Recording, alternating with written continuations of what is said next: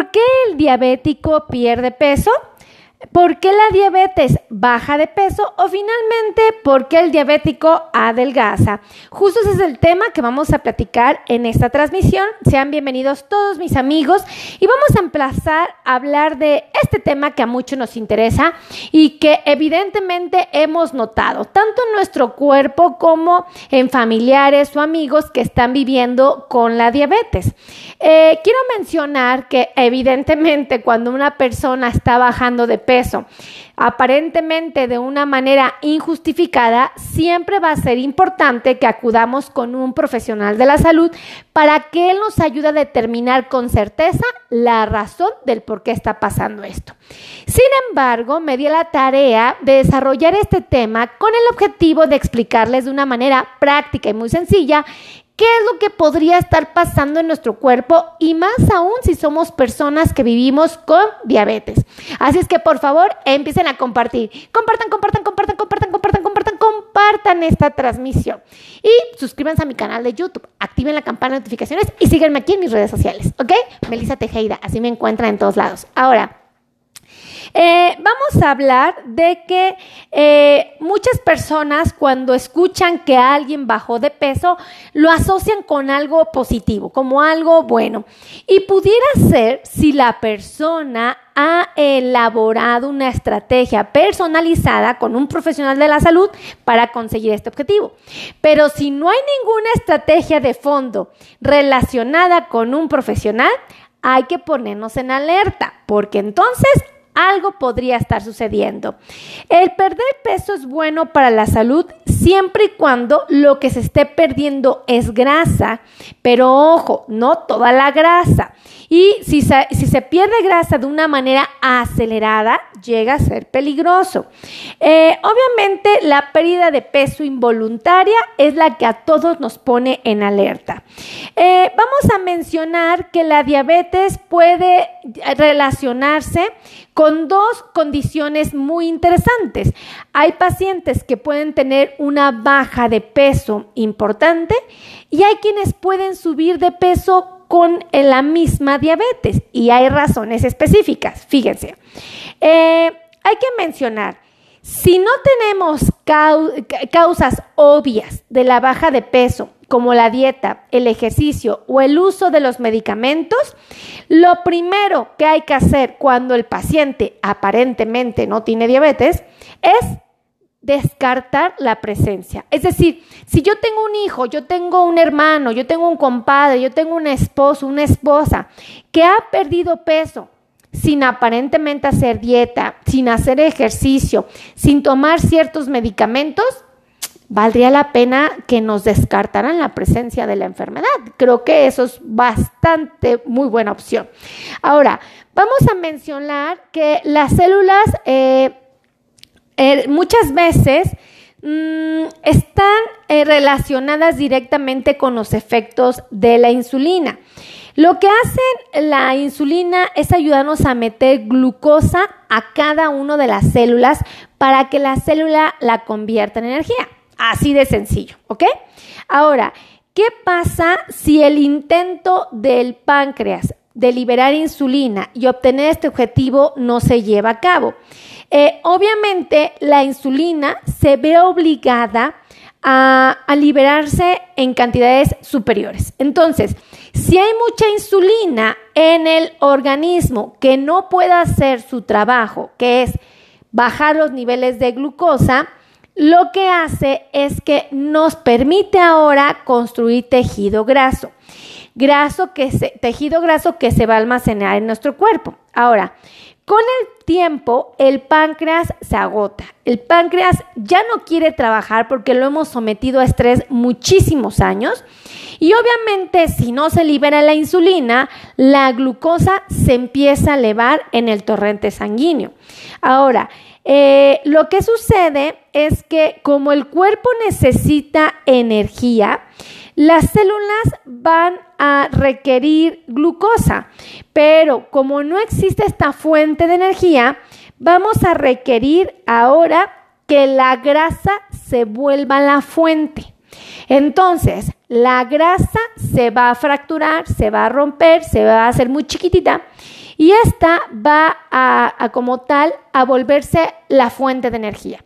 Entonces, pues si ya estoy destruyendo mi grasa para que yo pueda trabajar, pensar, caminar y hacer mis actividades, ¿qué va a suceder con esa grasa?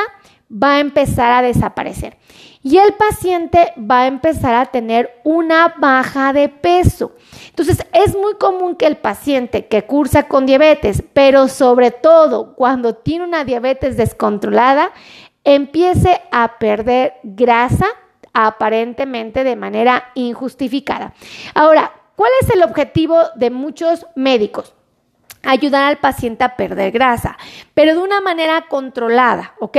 Porque si lo hacemos bajar así de golpe, la grasa se puede volver de alguna manera eh, peligrosa, ¿ok? Entonces, eh, nosotros nos podemos dar el lujo de bajar al paciente así, ¿no? Sino tenemos que ser mesurados con la baja de peso, porque algo bien interesante es que va a haber una condición que se llama oxidación eh, acelerada de la célula y obviamente pone en riesgo a la vida del paciente. Ahora, vamos a mencionar, bien importante, eh, las causas que pueden provocar una baja de peso. Primero, primero, primero, primero, es que a la célula le haga falta energía y que ocupe la grasa para propiamente eh, convertirla en energía. Es fácil. Segunda, puede estar relacionada directamente con algunos medicamentos. Esto, este efecto puede ser secundario a los mismos y no quiere decir que a todos los pacientes les va a pasar. Hay un porcentaje de pacientes que toman estos medicamentos y que hacen que bajen de peso. Por ejemplo, la metformina.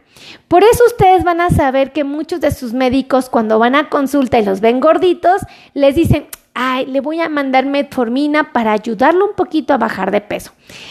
Esto y tiene otros efectos muy importantes en el cuerpo, pero bueno, vamos a hablar de la que está relacionada con la baja de peso. La liraglutina también pudiera generar este efecto. Entonces, aquel paciente que la está tomando, pues no habría de sorprendernos que empiece a bajar de peso. Y la dapagliflozina también pudiera causar este efecto. Entonces, la baja de peso en el paciente con diabetes eh, solo se debe a la pérdida de grasa o a la conversión de grasa en otros elementos como fuente de energía o X. No, también los medicamentos pueden estar relacionados. Ahora, eh, ¿Cuándo nos tenemos que alarmar? ¿Cuándo nos tenemos que preocupar de una baja de peso? Porque bueno, pues el paciente puede tener oscilaciones de subir, bajar, subir, bajar, pero tienen que ser diferencias muy chiquitas. Pero cuando el paciente tiene una baja de peso de 2 a 3 kilos, eh, es, llega a ser más o menos normal. O sea, nosotros decimos, ah, está dentro de, condiciones aceptables.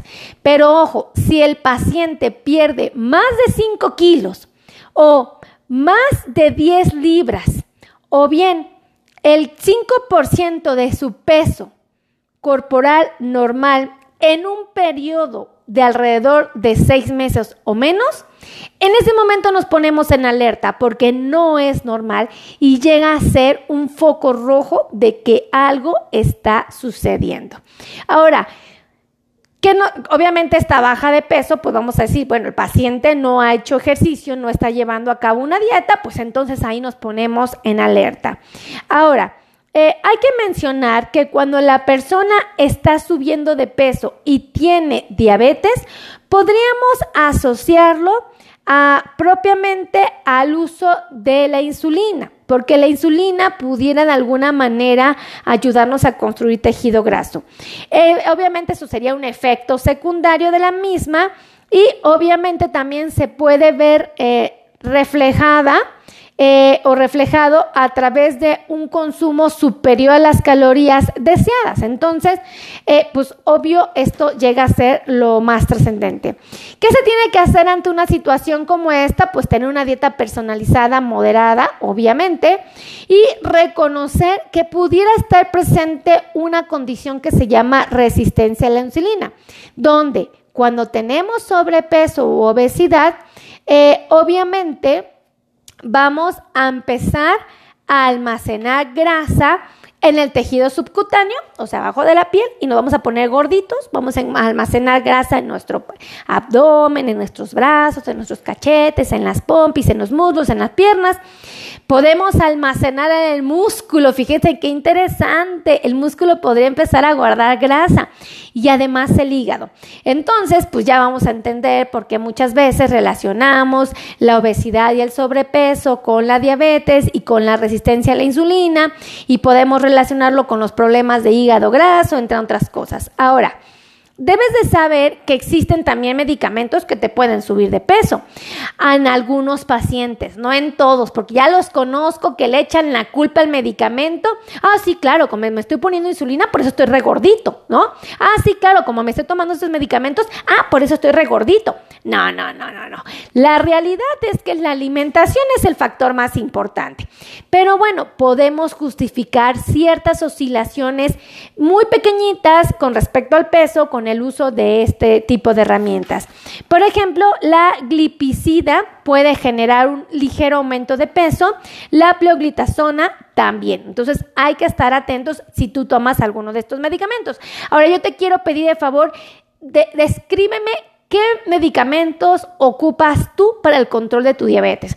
Ponme las pastillas, ponme la insulina, dime cuántas unidades te pones. Esto sería muy bueno para mí porque obviamente yo me voy a informar de ustedes de qué condiciones están y sobre todo eh, nos vamos a compartir información muy valiosa para todos y cada uno de nosotros. Entonces, por favor, escríbame qué medicamentos están tomando para el control de su diabetes y si están aplicando insulina, cuál se ponen, ¿ok? Eso sería muy interesante, a mí me gustaría saber. Y escríbame de qué parte del mundo me están viendo, por favor, si son de Colombia, Venezuela, Argentina, Paraguay, Guatemala, si son de Chiapas, si son de Baja California Norte, Baja California Sur, Sonora, Chihuahua, Coahuila, Nuevo León, Tamaulipas, Durango, Zacatecas, digan San Luis Potosí, ¿de dónde están ustedes conectados? ¿Vale? Tabasco, Cuernavaca, si están en Houston, si están en Chicago, si están en Nueva York, si están en, eh, no sé, en Texas, si ustedes están en California, si están en Nevada, si están en Utah, pónganmelo. Ahora, vamos a ser muy honestos. Si tenemos un problema, ay, miren, por ejemplo, aquí está Susana de Perú, ay, qué linda. Yo soy de Monterrey, me pone Virginia, eso. Fíjense, tenemos que concientizar que el paciente va a requerir un plan nutricional para tener una baja de peso controlada y relacionada directamente con el tejido graso. Vamos a requerir revisiones eh, frecuentes con un médico que esté supervisando los efectos de nuestros medicamentos o la aplicación de insulina y obviamente la respuesta del organismo a los mismos, vamos a requerir una estrategia para elaborar ejercicio. Mucha gente me pregunta, doctora, ¿puedo hacer pesas? Y yo les digo, mm, no es que no pueda, pero no es la mejor opción si lo que usted quiere es limitar la resistencia a la insulina y pretende bajar de peso eliminando grasa que le estorba en el organismo. Ahí les convienen más ejercicios como la caminata, la elíptica, la natación, este, son muy buenas opciones, subir y bajar escaleras lentamente son opciones. Ahora, el ejercicio, como hemos platicado, y cambiar nuestro estilo de vida. Si nosotros concientizamos que estas son como las claves para controlar la diabetes y son las mismas que nos dan la oportunidad de bajar o de subir de peso de una manera saludable, la realidad es que vamos a estar del otro lado. La diabetes es una enfermedad que no debería de afectarnos, que no debería de causar problemas, que no debería llevarnos a condiciones de complicación. Les he de confesar, la diabetes nos da la oportunidad de comer de una manera sana y preservar la salud. Todas las recomendaciones que se le dan a un paciente que vive con diabetes, ¡zas! Son las mismas que se le piden a alguien que no tiene diabetes. O sea, si alguien llega y me dice, oye doctora, yo quiero cuidarme, quiero eh, tener un peso saludable, quiero preservar mi salud, quiero envejecer y estar bien, Yo le digo, vamos a hacer una cosa, vamos a cuidar los carbohidratos, vamos a comer proteína, vamos a comer fibra, vamos a tomar agua natural. ¿Y qué creen? Que es la misma que se le recomienda al paciente con diabetes. Entonces, ustedes que están haciendo planes nutricionales personalizados, que están cuidándose, no vivan con esa angustia de decir, ah, yo no puedo comer pastel, porque les voy a ser honesta, sí pueden comer, pero porciones muy chiquititas y no, no diario. Ahora sí que en eventos sociales muy importantes. Sí lo pueden hacer, no vamos a, ah, no lo hagan, porque pues tampoco, ¿no? Pero hay que reconocer que es la misma propuesta que se le ofrece a alguien que no tiene diabetes. O sea, cuídate, vale la pena, son carbohidratos, bueno, son ricos, ¿no? pero pues la verdad, nada más nos perjudican, entonces, bueno, pues muy de vez en cuando comete un pedacito, ¿no? Entonces, ahí se los dejo de tarea para que lo piensen y no anden sufriendo, porque luego los escucho decir, no podemos comer nada. Y yo les digo, ay, claro que sí, pueden aprender a comer paletas de hielo, podrían aprender a comer palomitas, podrían aprender a comer chocolate si a ustedes les gusta, pero hay porciones específicas, hay horarios, hay orden en los alimentos. Si ustedes aprenden, están del otro lado. Así es que si a ustedes les gustó esta transmisión, por favor, compartan, compartan, compartan, compartan, compartan, compartan, compartan esta transmisión. Y yo les quiero pedir de favor que ustedes se suscriban a mi canal de YouTube, que activen las campanas de notificaciones, por favor. ¿Quieren que su celular les avise cuando estoy haciendo un video nuevo? Apliquen la campana. Oiga, doctora, no sé, no la campana. Acérquense al millennials más cercano. A ese chavito que está metido ahí en el celular, dile, oye hijo, Oye, hijo, ¿cómo me suscribo al canal de la doctora Meli? Oye, mi hijo, ¿cómo le hago para activar la campanita? Porque quiero que el celular me avise cuando la doctora Meli hace un video. Ellos le saben re bien, para ellos es bien fácil, para nosotros es bien complicado, pero para ellos, ah, ¿qué les cuento? Entonces, acérquense al millennial más cercano y los va a ayudar, ¿vale? Este, ¿qué otra cosa? Ay, compartan, compartan, compartan, compartan en cualquier parte del mundo donde ustedes estén. Y además, les pido de favor que nos compartan con todos los latinos y con todos los hispanos que están en Estados Unidos. Siempre les voy a pedir eso y les voy a decir por qué. Porque nuestros latinos, eh, desafortunadamente, no todos, pero un porcentaje importante, no van al doctor. ¿Y por qué no van al doctor? Una, porque el servicio médico es carísimo. O sea, no podemos engañarnos, es bastante costoso. Y aunque estos videos no sustituyen una consulta médica, sí les pueden ayudar a tomar mejores decisiones. Entonces yo creo que es como muy enriquecedor que aprendan para que cuando vayan con el médico y si se topan un médico que no habla bien español o ustedes no hablan bien inglés, pues les sea más fácil entender, ¿no? Y digan, ah, pues yo ya lo entendí con la doctora Meli, ahora sí, que me diga el doctor qué necesito. Y es más fácil, ¿no? Y bueno, pues también hay que reconocer pues, que a todos nos pone nervioso presentarnos ante una autoridad, ¿no? Y más si no tenemos pues todo en orden, ¿no? Entonces como que ah, ah, nos pone nerviosos. Entonces, obviamente el objetivo es que ustedes vayan al médico, pero de no ser así, existen estas herramientas que pueden aprovechar al máximo. Entonces, por favor, compartan, compartan, compartan en su país y compartan con los latinos, los hispanos que están allá en Estados Unidos, ¿vale? Se los voy a agradecer mucho. Yo sé que muchos de sus amigos que viven allá no tienen diabetes, eso me queda claro, pero ¿qué creen? Ellos sí conocen a alguien que la tiene. Y entonces llevan la información y dicen, ¡ah!